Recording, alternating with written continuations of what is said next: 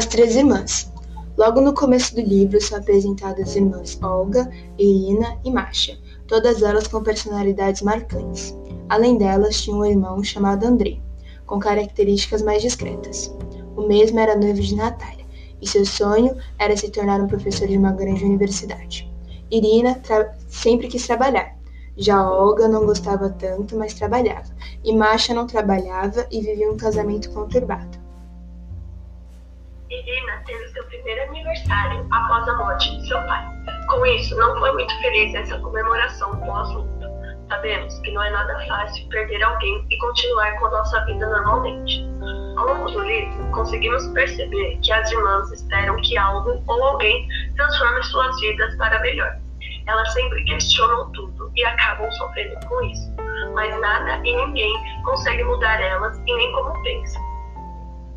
Solione, certa vez, se declarou para Irina, mas foi friamente rejeitado.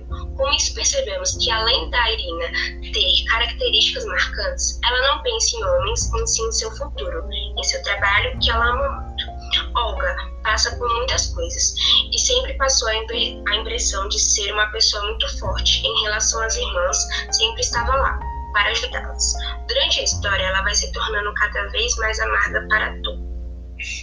Com o casamento conturbado, Masha vivia estressada e triste. A mesma acaba se apaixonando por Virginie. Para o autor, o mundo é sempre lento, gradativo e a mesma coisa, mas também pode ser cruel na mesma proporção.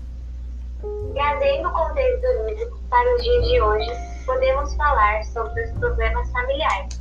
Muitas vezes as famílias passam por dificuldades e brigas sobre o machismo e também a amargura de uma das irmãs. Podemos relacionar com a pandemia que estamos passando, onde muitas pessoas ficaram mais amadas.